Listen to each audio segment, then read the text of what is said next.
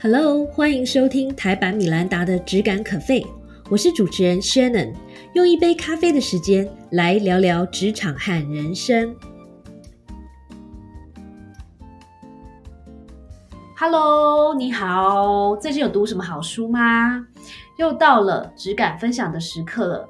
今天呢，我要介绍这本书叫做《找到人生方向的一页地图》。它的作者是一位韩国的作者，叫做柳石泉。柳石泉是朝鲜大学设计研究所所长，以及美术体育大学的校长。我今天选择跟大家分享这本书呢，主要是因为这是一本非常实用的书。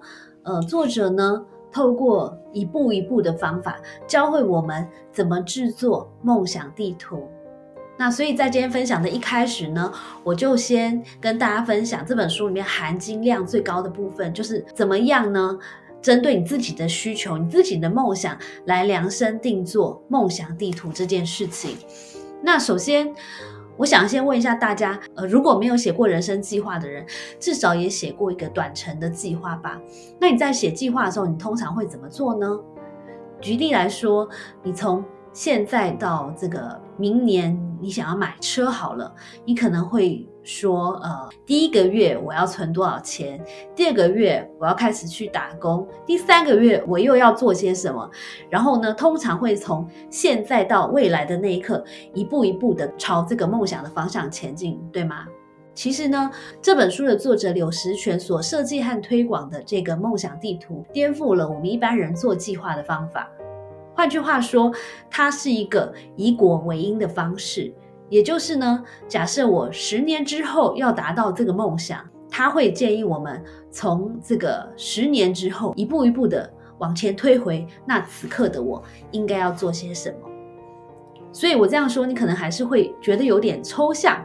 在这边，我就做了一个实际的例子，来一步一步的带你看一下这个梦想地图要怎么做。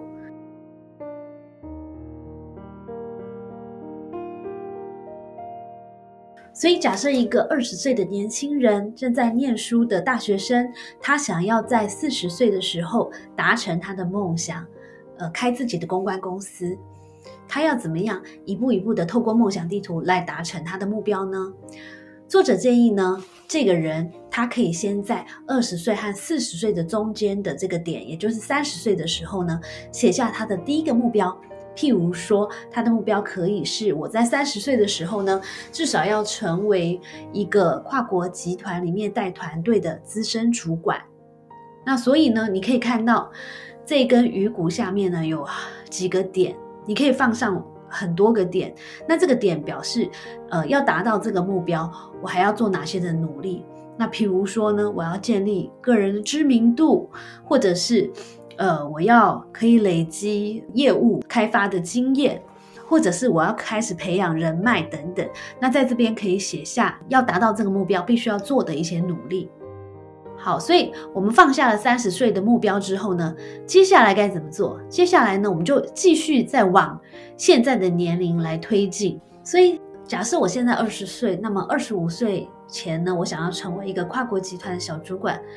那么在中间，二十五岁和二十岁的中间点，大概二十三岁的时候，我至少要达到目标是进入一家跨国集团工作。那么在这个位置上，我可以做的努力也有很多，包括了积极的参与集团的活动，包括了努力的累积我的专业技能，努力的累积我的实力等等等。最后呢，所以从二十三岁。再回推回现在此刻二十岁的我，又可以做什么样的努力呢？假设我二十三岁的时候，希望可以顺利的通过面试，加入一个跨国集团。那么现在至少我必须要做的是，第一个努力读书，那么累积一个比较 solid 的专业的。基础顺利毕业。第二点就是，至少我应该，因为是跨国集团，所以我是不是应该充实我的外语能力呢？等等。所以刚才讲的这个上半部的部分呢，就是鱼骨图的上半部，回推回现在的二十岁，慢慢的列出每一个年龄点呢，应该要达成的目标。那么鱼骨图的下半部是什么呢？它是我们的愿望清单。作者呢建议我们，其实，在每一个阶段达成目标的之后呢，就可以想一想，满足一下现阶段我有什么样的小愿望。那么这样子呢，可以帮助我们累积能量，再继续往前迈进。比如说二十岁的时候，假设我争取到一个我非常梦寐以求的实习机会了，我也做得相当好。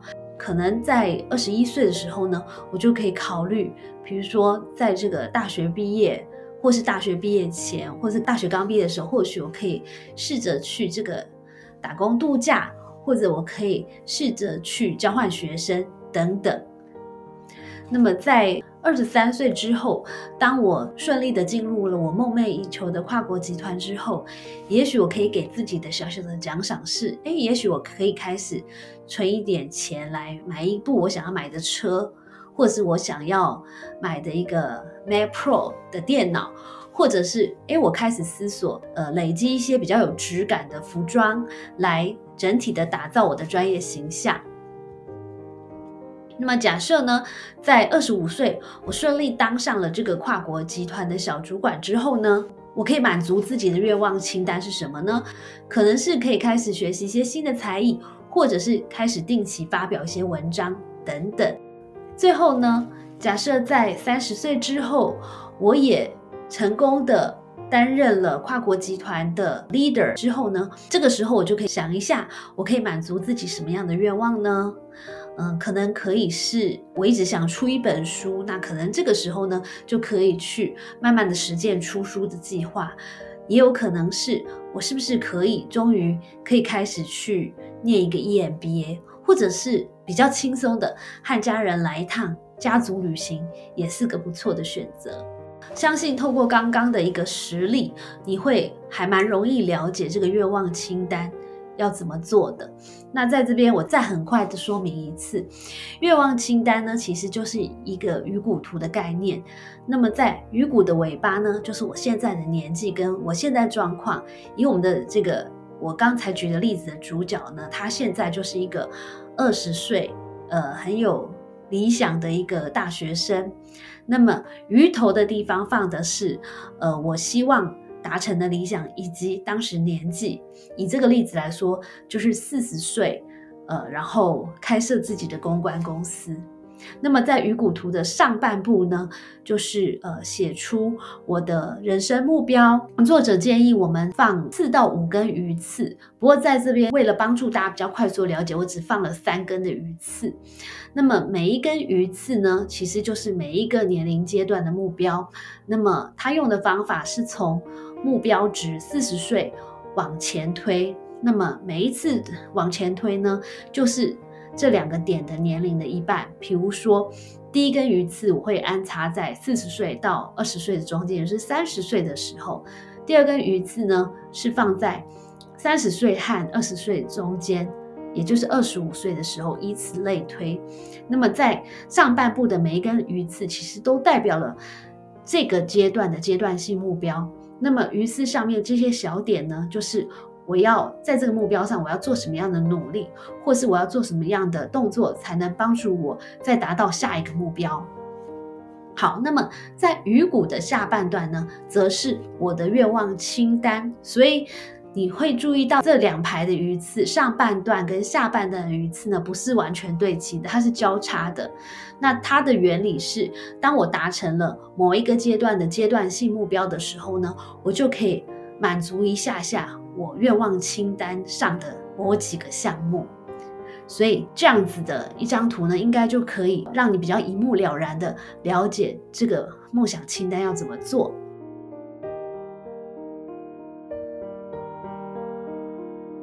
看到这边，你可能会觉得，哎，这个梦想清单还蛮有趣的，我可以试着做做看。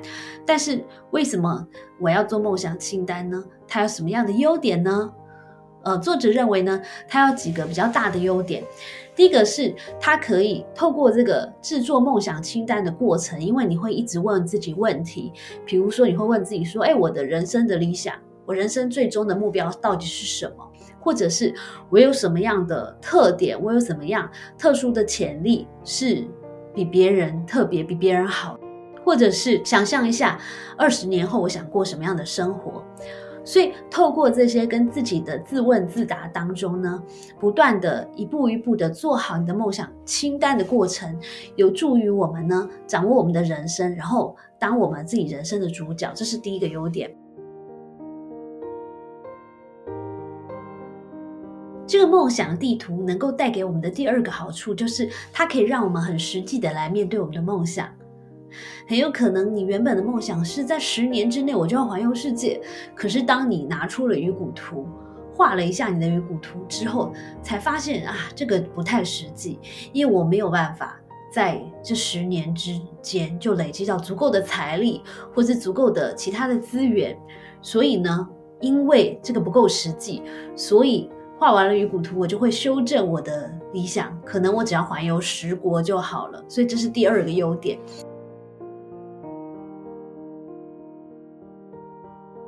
第三个优点就是，当我画出了鱼骨图之后，哎，我发现其实达成我的梦想没有这么难，因为只要我一步一步的来做，其实自然就会水到渠成的达成我的阶段性目标了。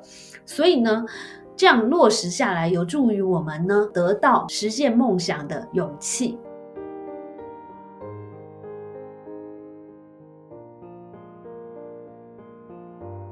第四个优点就是，哎，每当我们拿出这个鱼骨图来看一看的时候，又再次的对我的梦想呢产生了很大的热情。所以第四个优点就是，当我们把我们的梦想具象化的时候，就更有助于我们。在实现梦想的路上呢，保持这个热情。第五点也是最重要一点，就是为什么我们要有梦想？其实作者认为，梦想就是现在的我跟未来的我中间的一个桥梁，而透过梦想地图呢，可以让我们很具象的把现在和未来连接在一起。作者认为，人生不是被赋予的，而是自己创造出来的。所以在制作梦想地图的过程中，我们会不断的问自己问题，而在这一连串的自问自答的过程中呢，把我们的梦想具象化。而这件事的本身其实就非常的有力量。